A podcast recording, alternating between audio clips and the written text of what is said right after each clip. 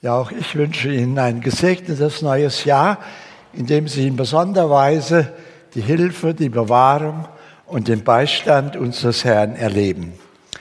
Heute geht es um das Thema Freude, weil ja heute die Allianz Gebetswoche beginnt und das Generalthema Freude ist.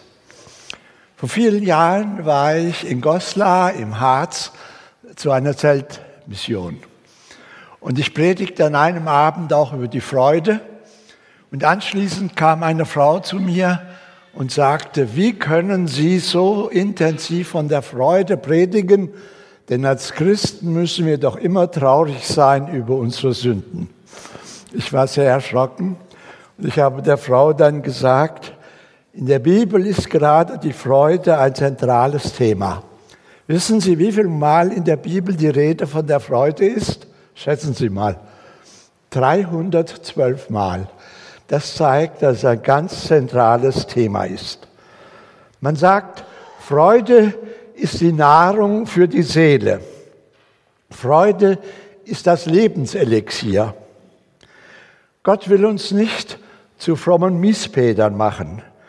Gott wünscht uns, dass wir Freude, dass wir Frieden, dass wir Geborgenheit ausstrahlen.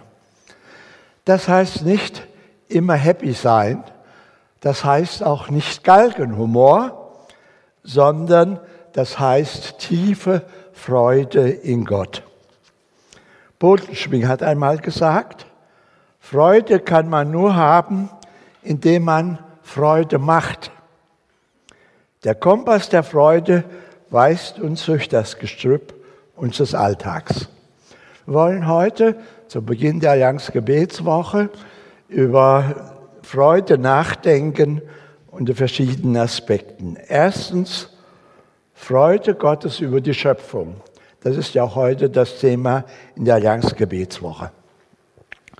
In der Bibel wird die Freude über die Schöpfung immer wieder ausgedrückt und insbesondere von den Psalmschreibern bejubelt. Im Psalm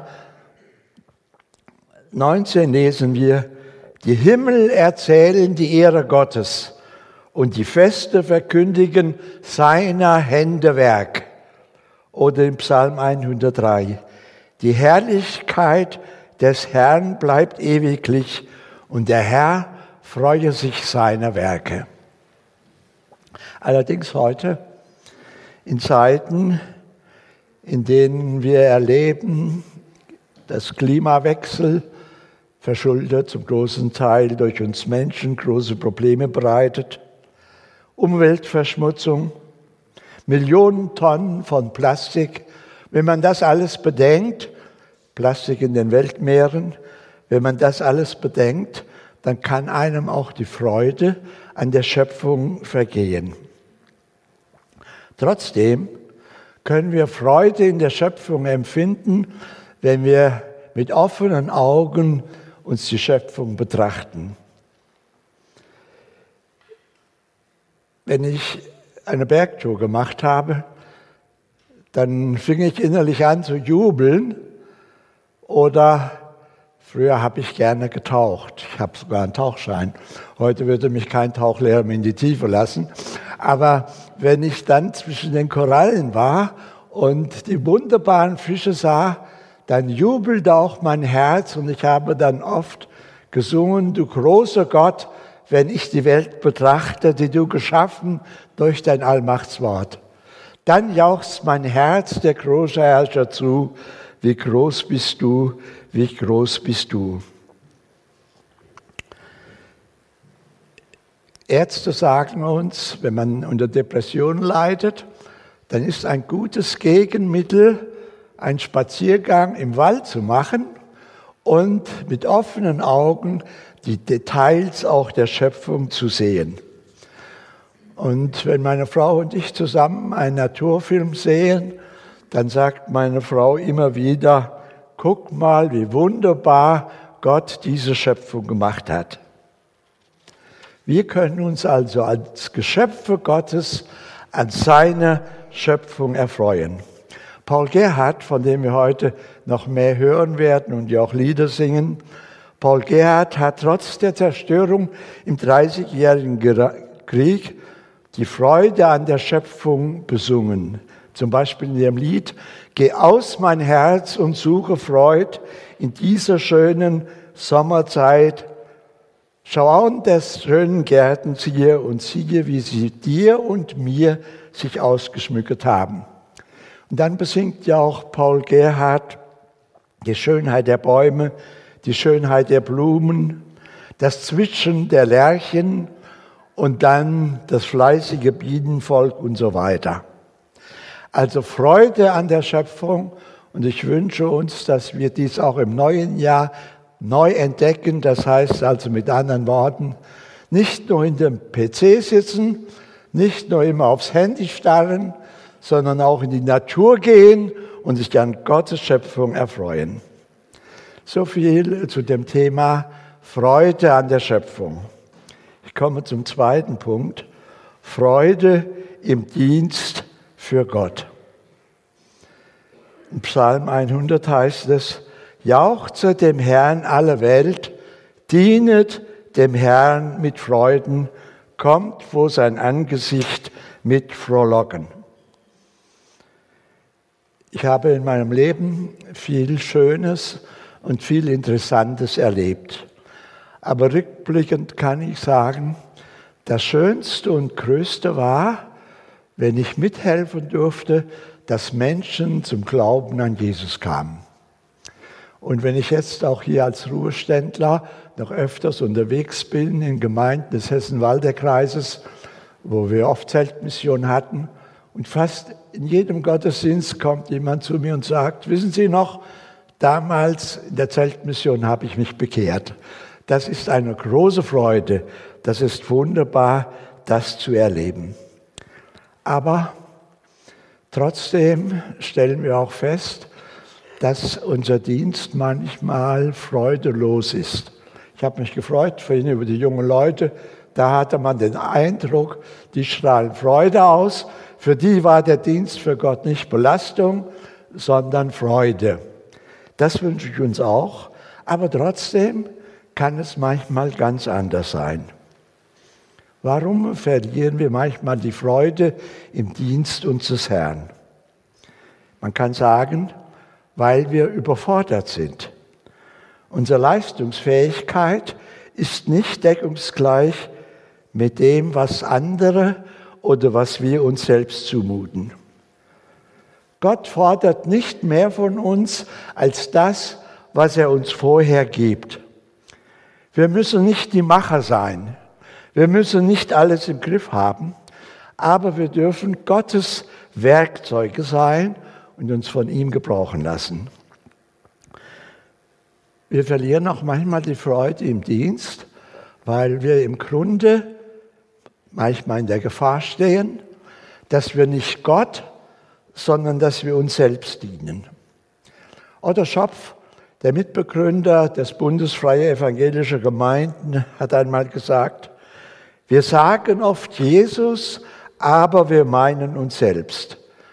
Und im Blick auf seinen Dienst sagt er, ich habe meine Arbeit für den Herrn Jesus oft mehr geliebt als meinen Herrn selbst. Wichtig ist, dass wir nicht beten, Herr, ich will jetzt das und das tun, hilf mir dabei, sondern dass wir beten, Herr, was willst du, dass ich tun soll? Entscheidend ist also nicht, was wir für Gott tun, sondern entscheidend ist, was Gott durch uns tut. Ich denke, das ist ganz wichtig. Entscheidend nicht, was wir für Gott tun, sondern was er durch uns tut. Wir müssen dabei bedenken, dass der Dienst für Gott nicht in erster Linie unsere Sache ist. Wir sind nur Werkzeuge und Werkzeuge werden auch einmal ausgetauscht. Wenn wir uns selbst verwirklichen in unserem Dienst und als Pastoren stehen wir ja auch manchmal in der Gefahr, dann sind wir auch letztlich für unseren Dienst verantwortlich. Dann sind wir verantwortlich für Misserfolg, vielleicht auch für Erfolg. Aber dann geht das alles auf unser Konto. Und da besteht die Gefahr, dass wir überfordert sind, dass wir plötzlich ausgebrannt sind, wir sprechen heute von Burnout.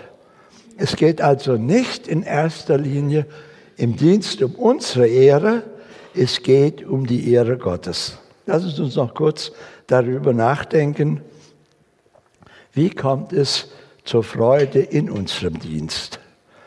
Zur Freude kommt es, wenn wir uns von Erfolgsdenken und rechnenden Denken befreien lassen. Gott rechnet anders. Gott rechnet in anderen Kategorien.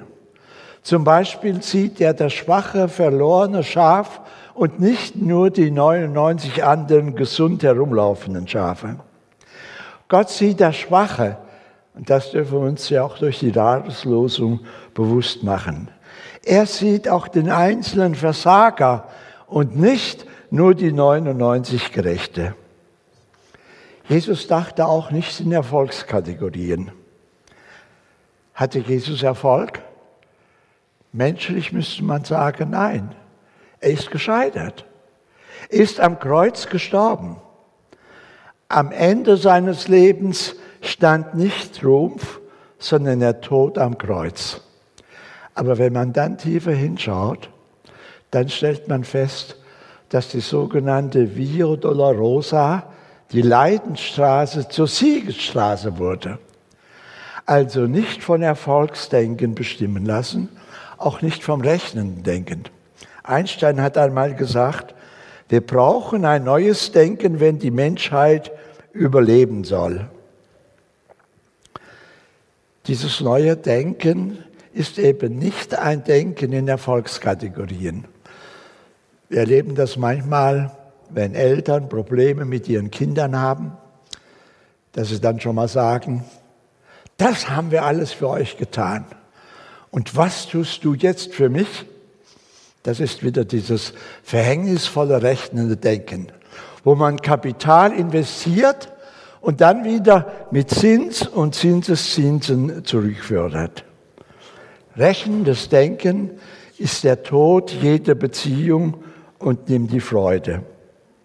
Freude im Dienst kommt also auch dann, wenn wir uns vom Erfolgsdenken befreien lassen. Noch ein anderer Punkt.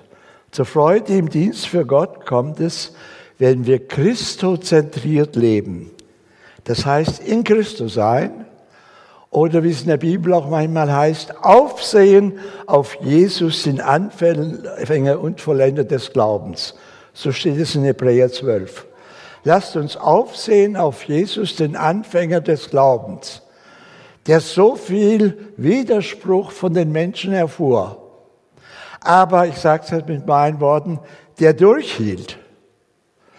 Und lasst uns auf ihn sehen. Warum? Damit ihr in eurem Mut nicht matt werdet. Damit ihr neue Kraft bekommt. Damit ihr auch neue Freude bekommt. Also das ist das Entscheidende. Sich wirklich auf Christus konzentrieren. Ich habe das manchmal auch im eigenen Leben erlebt, wenn ich mal so durchhing und auch in der Gefahr stand, die Freude am Dienst zu verlieren dass ich mich einfach auf Jesus konzentriert habe, mir bildlich vorgestellt habe, wie er am Kreuz hing und wie er das alles tat für uns. Und dann an die Hebräerbriefstelle gedacht, lasst uns aufschauen auf Jesus, damit ihr in eurem Mut nicht matt werdet, damit wir neue Kraft empfangen. Man könnte es auch in einem anderen Bild darstellen, christozentrisch leben. Das heißt, sich in das Kraftfeld Jesu begeben. Das sind zwei Magnete. Und wenn man genau in die Mitte, sagen wir, ein Nagel, ein Metallstück legt, dann liegt das da ruhig. Schiebt man aber dann dieses Metallstück in Richtung eines Magneten, dann wird es da stark angezogen. Luther hat einmal gesagt, quasi, wir leben als Menschen auch zwischen zwei Magneten, zwischen Gott und der satanischen Welt. Und man kann entweder von Gott oder dem Satan geritten werden, sagt er. Und weil das so ist, ist es wichtig, dass wir uns in das Magnetfeld Jesu begeben. Dann werden wir von ihm angezogen. Dann müssen wir nicht die Macher sein, sondern dann prägt er uns. So viel zum Freude im Dienst. Ich komme zum dritten, Freude im Leid. Wir haben ja eben schon Lieder von Paul Gerhardt gesungen und ich werde gleich auch noch auf einige eingehen. Paul Gerhardt war ja neben Luther einer der bedeutendsten Liederdichter. Man kann sagen, kein anderes Liedgut wie das Liedgut von Paul Gerhardt trifft so ins Herz, ohne am Verstand vorbeizugehen. Der Schriftsteller Theo Fontane hat einmal gesagt, das sind die bekanntesten und schönsten Trösterlieder, die Lieder von Paul Gerhardt. Er hat 139 Lieder geschrieben. 23 sind auch in unserem Gemeindegesangbuch Feiern und Loben. Und wenn man zunächst diese Lieder singt, dann hat man den Eindruck, hier spricht einer, der nur die Sonnenseite des Lebens erlebt hat. Zum Beispiel, geh aus mein Herz und suche Freud in dieser schönen Sommerszeit. Oder die güldene Sonne voll Freud und Wonne. Oder das andere Lied, fröhlich soll mein Herz springen. Das ist doch ein Mann, der nur die Sonnenseite erlebt hat, der so jubeln kann. Genau das Gegenteil ist der Fall. Paul Gerhardt ist ja im Dreißigjährigen Krieg aufgewachsen. Er musste miterleben, wie viele seiner Mitschüler an Pest starben.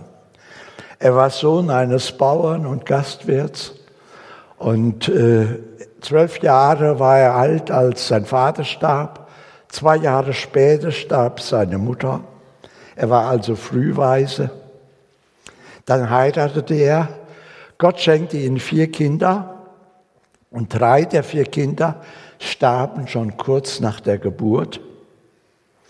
Dann kam dazu noch die Entlassung aus dem Fahrdienst. Warum? Der große Kurfürst damals hatte ein Erlass, ein Edikt erlassen, dass jetzt auch die reformierte Kirche genauso anerkannt wird wie die lutherische und hat die äh, lutherische Kirche etwas zurückgedrängt. Und Paul Gerhard war nun ein überzeugter Lutheraner und er wollte das Edikt nicht unterschreiben und deswegen wurde er entlassen. Und man fragt sich, warum kann jemand, der so viel Leid erlebt hat, so überzeugend von der Freude in Jesus Christus reden? Er wurde nicht verbittert, sondern er öffnete sein Leben und Denken immer wieder seinem Herrn, der ihn selbst dann mit Trost und mit großer Freude erfüllt. Man könnte sagen, Paul Gerhard war ein leidgeprüfter Mann, aber er wurde zum Mutmacher seiner Zeit. Ich habe mir vor einiger Zeit mal alle 23 Lieder von Paul Gerhard, die in unserem Liederbuch stehen, durchgelesen. Und ich muss sagen, das hat mir ungeheure Kraft gegeben. Tun Sie das auch mal. Lesen Sie Lieder von Paul Gerhard. Als dann seine Frau Anna stirbt, feiert man gemeinsam mit, seiner, mit ihrer Schwester das Abendmahl. Paul Gerhard denkt dabei auch über den Tod nach. Und danach dichtet er das Lied O Haupt voll Blut und Wunden. Und er sagt, wenn ich einmal soll scheiden, so scheide nicht von mir. Erscheine mir deinem Trost zum Bilde. Lass mich sehen dein Bild in deiner Kreuzesnot. Da will ich nach dir blicken. Da haben wir wieder die Konzentration auf Jesus. Da will ich glaubensvoll dich fest an mein Herz drücken. Wer so stirbt, der stirbt wohl. Ein Lied angesichts des Todes. Man erzählt, dass eine Frau kurz nach der Hochzeit wieder mal kein Geld mehr hatte, kein Kreuze, um Essen zu kaufen, Brot zu kaufen. Und sie sagt es ihrem Mann und er geht auf sein, in sein Arbeitszimmer und kommt zurück und sagt, ich will dir eine Speise besorgen, die nicht vergeht. Und er kommt zurück mit dem Lied, befiehl du deine Wege und was dein Herz kränkt, der allertreuesten Pflege des, der den Himmel lenkt. Mit Sorgen und mit Grämen und mit selbst eigener Pein lässt Gott sich gar nichts nehmen, es muss erbeten sein. So ist dieses wunderbare Lied, befiehl du deine Wege, entstanden. Das ist keine oberflächliche christliche Glorifizierung. Das ist auch nicht so ein Wohlfühlchristentum, nicht so ein Wellness-Christentum, wie heute manche es sich wünschen, sondern das ist tiefes Gottvertrauen und ganz tiefe, ja Glaubenstiefe. Gottes Nähe in Lebenskrisen erfahren, das kann zur tiefen Freude führen. Peter Hahn hat einmal über Paul Gerhard gesagt, das Markenzeichen seiner Lieder ist keine schwärmerische Gefühlsduselei, sondern tiefes Gottvertrauen, das ist Leitkultur des Glaubens. Und die Freude im Leben von Paul Gerhard in dieser Situation wurde auch dadurch verursacht, weil er immer wieder sich besann auf Gottes Gnadensonne. Paul Gerhard kann sich im Leid freuen, weil er durch das Dunkel der Zeit, durch das Dunkel der Probleme seines eigenen Lebens den Lichtstrahl der Gnade Gottes verspürte. So sagt er, lass Großen und auch Kleinen die Gnadensonne scheinen groß und auch kleine, alle Menschen unterschiedlicher Kulturen, unterschiedlicher Sprachen, unterschiedlicher Bildung, allen soll die Gnadensonne Gottes scheinen. Wir sagen heute und wünschen den Menschen Glück stets, Glück und Sonnenschein mög auf deinen Wegen sein. So oberflächlich war es nicht bei Paul Gerhard, sondern er hat es in der tiefsten erlebt, wie die Gnadensonne Gottes in seine Finsternis seines Lebens hineinstrahlt und ihn mit tiefer Freude und Geborgenheit erfüllt. Er sagt in dem Lied, da werden ja auch seine Grenzen deutlich, ich lag in tiefster Todesnacht, da warst du meine Sonne, die Sonne, die mir zugebracht, Licht, Leben, Freude und Wonne. O Sonne, die das Werdelicht des Glaubens in mir zugericht, wie schön sind deine Strahlen. Ich kann Ihnen nur Mut machen, setzen Sie sich der Gnadensonne Gottes aus. Und das wird Sie auch zur Anbetung führen, wie es bei Paul Gerhard der Fall ist, wie es in seinen Liedern immer wieder deutlich ist. Wer sich der Gnadensonne Gottes aussetzt, der wird auch die Wirkungen verspüren. Luther hat einmal gesagt, ein Stein, der in der Sonne liegt, dem muss man nicht befehlen, dass er Wärme ausstrahlt er tut es auch automatisch. Wenn Sie sich der Gnadensonne Gottes aussetzen und aus dem Schatten Ihrer eigenen Probleme und Niedergeschlagenheit herausreden, dann werden Sie erfahren, dass nicht plötzlich alle Probleme gelöst sind, aber dass Gottes Gnadensonne Ihnen die Kraft schenkt, auch mit den Problemen fertig zu werden. Paul Gerhard wusste auch um seine Grenzen. Er sagt, wie soll doch mein schwacher Geist, ob er sich gleich hoch befleißt, deine tief ergründen können? Paul Gerhard machte aus dem Leid ein Lied. Warum? Weil er christozentrisch lebte oder wie Paulus immer sagt, in Christus sein. So kann auch in deinem Leben aus dem Leid ein Lied werden. Ich komme zum letzten Punkt. Wir haben also gehört, Freude an der Schöpfung, Freude im Dienst, Freude im Leid und viertens Freude mit Ewigkeitsperspektive. Paul Gerhard vertröstet nicht einfach aufs Jenseits, aber er holt das Jenseits ins Diesseits. Was mich singend macht, sagt er, ist, was im Himmel ist. Alles eilt dem Ende zu. Aber am Ende steht der Sieg Jesu. Das Gericht ist nicht das Letzte, sondern nur der Übergang in Gottes neue Welt. Und in Offenbarung wird über diese Gottes neue Welt gerubelt. Eine Erde mit einem neuen Himmel. Und denn siehe, ich will einen neuen Himmel und eine neue Erde schaffen, dass der vorige nicht mehr gedenkt. Und dann kommt es wieder. Angesichts dieser Tatsache, freut euch und seid fröhlich immer da, was ich geschaffen habe.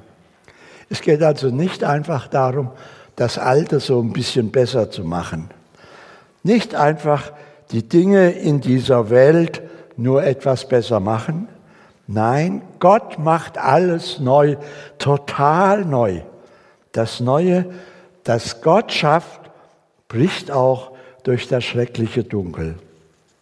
Alle Not ist vergessen. Petrus spricht davon. Wir warten auf einen neuen Himmel, auf eine neue Erde, in der Gerechtigkeit wohnt. Freuet euch, da haben wir es wieder, diese Verbindung. Freuet euch und seid fröhlich immer da über das, was ich schaffe. Denn siehe, ich will Jerusalem zur Wonne machen und sein Volk zur Freude. Und ich will fröhlich sein über Jerusalem und mich freuen.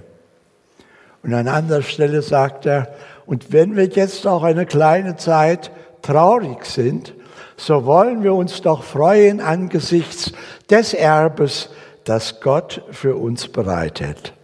Und das heißt dann, in dieser Situation dann, auf, dem neuen, in, in, auf der neuen Erde wird Gott abwischen alle Tränen.